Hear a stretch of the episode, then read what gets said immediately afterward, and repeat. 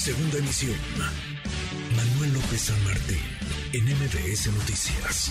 Me da mucho gusto recibir en cabina a Ricardo, Ricardo Peralta, Ricardo Peralta, quien fuera su secretario de gobernación en este sexenio, titular de aduanas también, y que ahora encabeza un movimiento dentro de, no diría Morena, dentro de la 4T. Ricardo, ¿cómo estás? Muy buenas tardes. De estar aquí. Contento de estar aquí, querido Manuel. Muchas gracias un saludo a todos. Gracias por acompañarnos. ¿Cómo ves a Dan Augusto López en estos recorridos, en estas giras por el pues país? Pues es inédita la visita que está haciendo de Gobernación haciendo valer su trabajo, porque parte de las funciones de la Secretaría de Gobernación es precisamente la vinculación con todos los congresos locales, así como con el federal. Es parte de las funciones y atribuciones del secretario de Gobernación y qué bueno que exista esta función, porque es la primera vez en la historia que un secretario de Gobernación visita todos los congresos del país.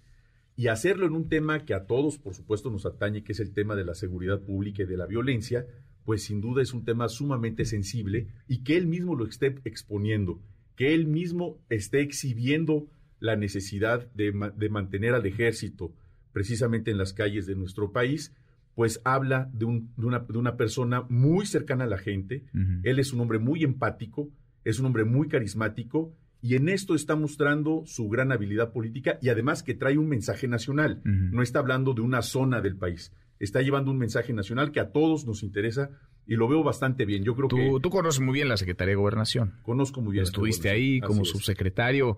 Vaya, pasan muchas cosas por esa por esa dependencia. Es difícil ver al secretario como tal sentado, reunido con gobernadores, con legisladores. Hay quienes piensan que esto es parte de la campaña, más bien. Yo creo que es parte de su función como secretario de Gobernación él eh, lo ha manifestado, es del único de los que se han hablado que podrían ser los sucesores del presidente López Obrador, y es el único que sigue cumpliendo a pie juntilla su función como secretario de Gobernación. Él nunca ha hablado de suceder al presidente de la República, él no se ha pintado la cara de Catrina, él no sale brincando ni bailando para llamar la atención, él cumpliendo con sus funciones, está cada vez creciendo todos los días en las encuestas y esto ha sido absolutamente natural y yo considero que podría ser un gran sucesor para el No, pues ya no me queda mayor duda, te lo iba a preguntar, pero con lo que dices, creo que tu corazón se decanta por Adán Augusto López. Es un gran abogado, es un hombre conciliador, es un hombre que poco a poco ha venido creciendo, es el único de hecho que sigue creciendo en las encuestas y además es un hombre que conoce muy bien lo que significa el obradorismo y quien puede hacer que la cuarta transformación no solamente continúe el siguiente sexenio, sino que esté dando la mano a las siguientes generaciones para que la transformación siga en un futuro después del 30 incluso. Ahora, el movimiento que tú encabezas en la 4T, que es un movimiento que ha ido creciendo y que tiene presencia nacional, entonces, ¿estaría apoyando las aspiraciones del secretario de Gobernación? La Coordinación Nacional de la Alianza Patriótica en todo el país, estamos totalmente con Adán Augusto. Creemos que él puede ser un gran candidato tenemos representación ya en 25 estados de la República. Empezamos hace año y medio, es una asociación civil que se llama Alianza Patriótica Nacional. Estamos creciendo y estamos con Adán Augusto. Están con el secretario de Así es. Bueno, oye, lo que estás también haciendo, porque te veo muy movido, es recorriendo la, la Ciudad de México. ¿Hay en el deseo, en el interés político de Ricardo Peralta la intención de competir en la Ciudad de México, en la capital del país? Yo creo que todos tenemos el derecho de votar y ser votados en la Ciudad de México.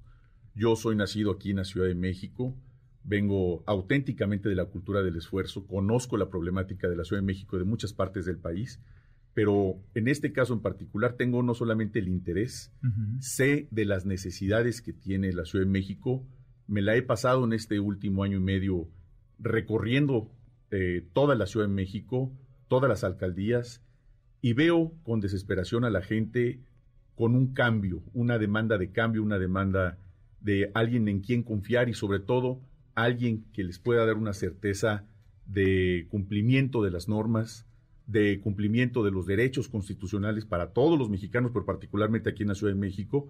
Hay zonas marginadas que no han sido atendidas, más de siete mil familias, por ejemplo, en un lugar que se llama La Ciénega, eh, en, en Tláhuac, entre otras muchas demandas de servicios básicos de nuestra ciudad que requieren una atención inmediata y con ellos y con muchos otros más sectores de la población, los mercados públicos, los tianguistas, las universidades públicas y privadas de la Ciudad de México. Yo soy universitario, soy egresado de, de, Prepa 6 de la Facultad de Derecho de la UNAM. Doy clases hace 17 años en la UNAM. Entonces, soy un chilango auténtico, orgánico, conocedor de las circunstancias de la Ciudad de México y por supuesto que quiero participar sin duda. Tú no tienes cargo. Hay quienes se cuidan, no dicen esto que tú estás diciendo o no lo dicen con todas sus letras porque tienen cargo. Pienso en el secretario de Gobierno, por ejemplo, de la Ciudad de México, Martí Batres, en el secretario de Seguridad, Omar García Harfush, en la secretaria de Seguridad, Rosa Isela Rodríguez, Mario Delgado, que es el presidente de Morena, pero